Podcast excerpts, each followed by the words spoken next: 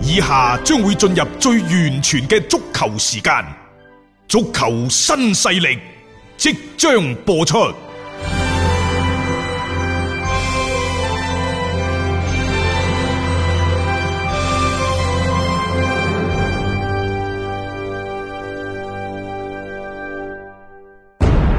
足球場，英雄地，幾多難忘時刻。攞翻住個波，從廣州太陽神到恒大富力，從東較場驚天一射到亞冠加冕，從童話變成現實，從英雄變成傳奇。最偉大嘅球員，最不可思議嘅入球，勝敗之間只有一線。神奇之處，魅力所在，一比零啊！各位，只可意會，更可言傳。足球新勢力，各位朋友好，歡迎收聽今日嘅足球新勢力。李鐵成為咗國家隊嘅主教練之後呢，其實喺國內呃好多嘅球迷同埋一啲自媒體，包括各路嘅記者同行當中，始終都係引起咗比較大嘅反響。嗯，儘管之前呢，坊間一度都傳聞就係佢會係接替列比成為最新一屆國家隊嘅主教練，但係當呢個消息一旦作實咗之後，嗰個反應之大，都多少出乎即係我意料之外。當然，即係我哋喺節目當中其實一路都表明咗我哋自己嘅觀點同埋態度，就係、誒土帥嘅使用一定係走唔開高開低走嗯呢一個嘅軌跡。我哋將説話放咗喺度先。係咁當然啦，就誒、呃我哋希望呢，就呢個所謂高開低走係打我哋嘅嘴巴，因嗯為我哋係衷心地。誠心誠意地希望中國足球好，四十強賽出線，十二強賽出線。嗯二零二年嘅世界盃可以見到呢，就係誒嗯我哋國家隊嘅身影係咯，咁即係呢個都係我哋對即係中國足球一個比較美好嘅願望啊！誒甚至乎我咁諗啊，既然高開低走可能係一個必然嘅結果，我希望呢個時間可以拉長少少。誒、其實呢，即係啱啱出發嘅時候，你千祈唔好唱反調。儘管呢，即係我心中好多隻馬喺 度即係即係奔騰奔騰緊，但係誒、呃即係我哋做嘢有時係某一件事情，當你決定咗方向、決定咗人選之後呢，儘管你自己有諗法，係但係你都要按照呢個方向去行。作為中國足球協會，好似琴日我喺抖音嗰度講嘅，你就即係凝聚力，集合咗大家嘅所各方嘅力量，一齊咧將呢件事情向前推動。冇錯，做好佢。啊，誒喺呢個過程當中，各司其職，各盡其責，一切呢就係、為國家隊創造更加好嘅環境。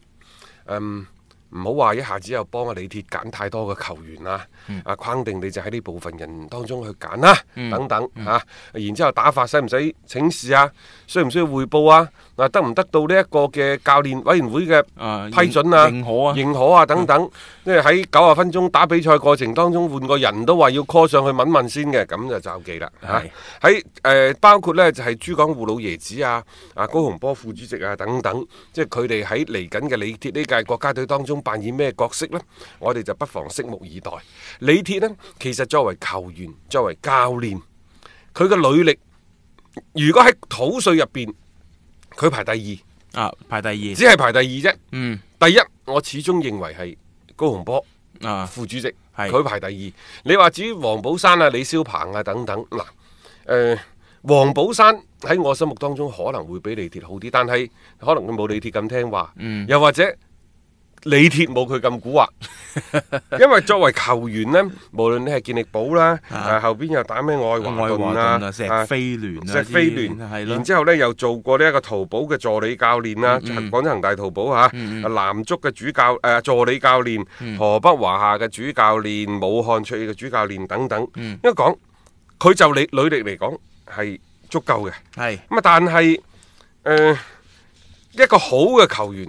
會唔會成為一個好嘅教練？啊呢起個唔碼唔係話梗好㗎。但係喺佢同一批人當中，你睇下當初健力寶嗰班人。係亦都只有佢一個人打咗出嚟。嗯啊大頭哥啊，李偉峰啊，誒可能佢會係一個相對比較好嘅管理人選，嗯但係佢唔一定成為一位誒優秀嘅主教練嘅喎。嗯係起碼即係喺佢哋嗰批人，又或者喺佢前後嗰幾批人當中，佢慢慢慢慢喺教練嘅位置嗰度呢，佢係錘煉咗出嚟。嗯所以即係儘管我心中好多隻馬，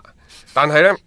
我都話，既然都揀咗佢啦。揀咗佢啦，啊啊，即係我哋就唔唱反調。係，同埋放長雙眼去睇佢嘅一個表現咯，即係好嘅表現，我覺得該讚嘅時候，亦都係要讚嘅。即係有啲唔好發現問題嘅時候，我哋希望指出嚟，用我哋微薄嘅力量 有有所作用嘅啫。希望就係咁樣樣嘅啫。所以即係話國家隊主教練其實之前成日都講話快啲確立，快啲確立，而家確立咗啦。就算大家覺得誒、哎好似點樣唔願意，幾多個唔如意，我覺得你先行咗落去，將工作推開先。喺呢份名單當中呢，就誒、呃、廣州恒大、北京國安仍然係絕即係國腳大户嚇，嗯分別呢就有五個球員呢係入選。嗯咁啊，卓爾即係武漢卓爾都唔錯喎，有四個人喎，四個係劉雲、明天、李行同埋董春即雨呃係，又係東亞杯嗰陣時嗰啲咯嚇，其實係好嘅。係即係就表面睇實質，點解係好呢？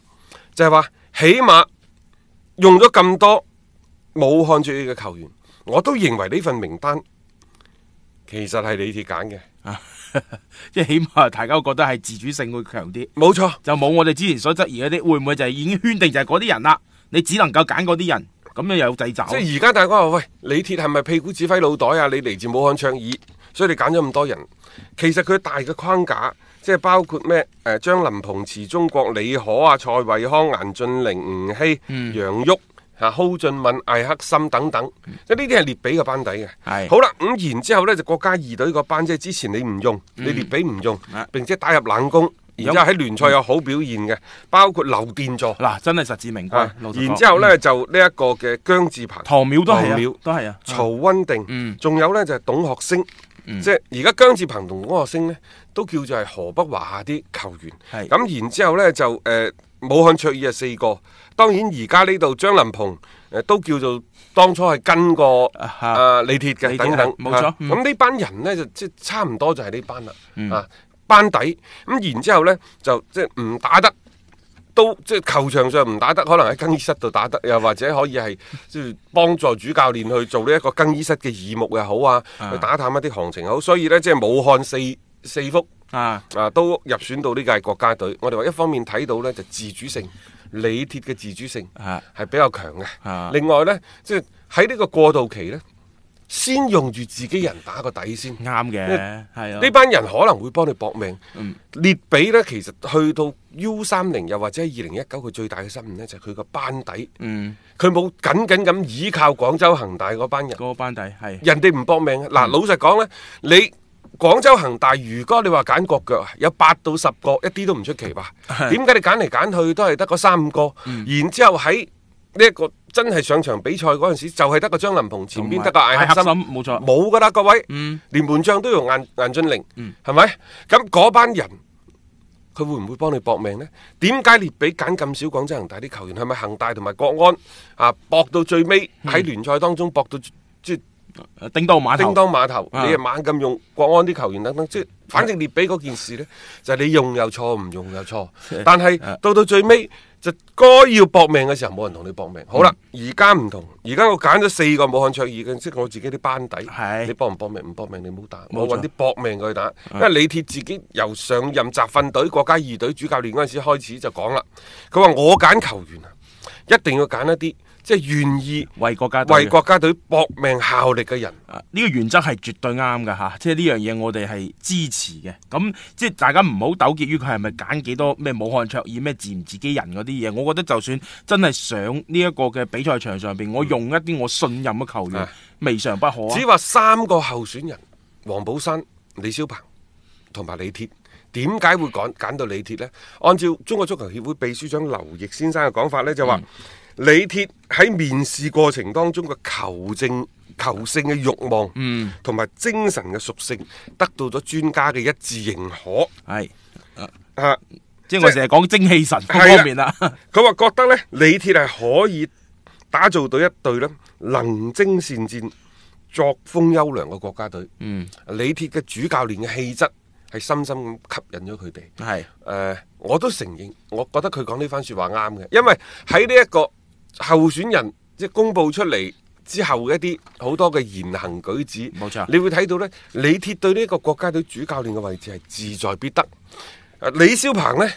就話唔好意思啊，即係 啊今日舉個獎杯，琴日先俾人打完三隻。係嗰度黃寶山呢，就似乎呢，就得啊得，唔得啊翻模棱兩可模有棱啲兩可係啦即係就對於國家隊嘅嗰個主教練嘅位置嘅欲望呢，係你一明眼人一睇就睇到，肯定係李鐵呢係最強烈嘅。既然佢咁願意，佢亦都為之而係作為自己嘅一個目標。咁我覺得揀佢嘅話，起碼嗰個動機嗰方面係冇咩太大嘅問題啦。即係正如李鐵話過，我揀國腳要佢哋為國家隊搏上一切。咁作為國家隊呢邊，我揀個主教練，我都希望你係為國家隊又係搏上一 切啊！咁另外呢，至於話所謂土洋之爭，按照秘書長劉奕講法呢，就話國家隊選帥就只眼只揀啱嘅，係啊冇所謂嘅土洋之爭。佢話如果我哋過去嗰種思維而家仲用押寶某一位洋教練咁樣嘅話，就算呢個人攞個世界冠軍，應該冇問題啦。啊其實答案唔係咁簡 單嘅，好似有所指啊嚇，係肯定有所指啦係咯，啊啊即係呢啲嘢，反正係過咗去就過咗去咯。我覺得就翻篇啦嚇，無論而家即係點都好，呢、個確立咗李鐵係主教練，你係土唔土洋之爭，而家你講都冇咩意思。點解我啊驚呢？就係、喺相同嘅位置上再一次不斷咁重複。啊高開低走呢？即係而家李鐵貌似嚇係得到咗嚟自足協領導，包括教練委員會大力嘅嗯支大力持？嗯嘅支持嘅。其實李鐵誒、呃列比啊，當初上任之 初唔係得到賽局，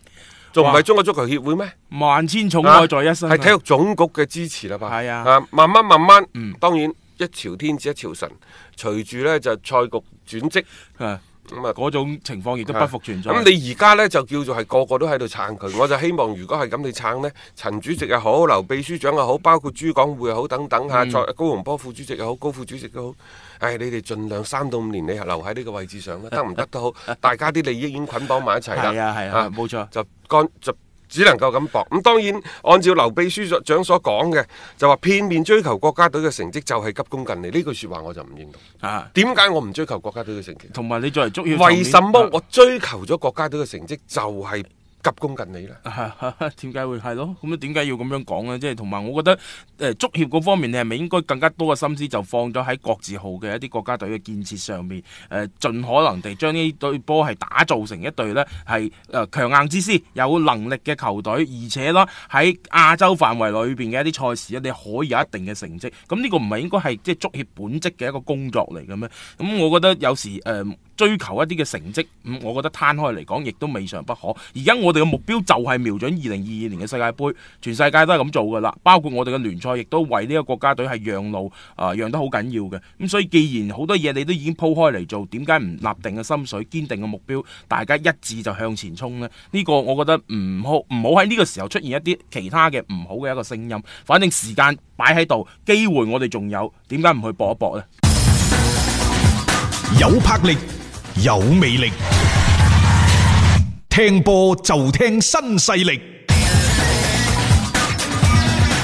一個為足彩愛好者度身訂造嘅全新資訊平台北單體育，經已全面上線。北單體育擁有基於北京單場賽事作出全面評估嘅優秀團隊，雲集張達斌、陳奕明、鐘毅、李漢強、呂建軍等大咖，為你帶嚟更專業嘅賽前預測分析以及賽後總結報告。北單體育無需註冊，一鍵辦理。想避免足彩市場起起伏伏，快啲嚟微信搜索公眾號北單體育。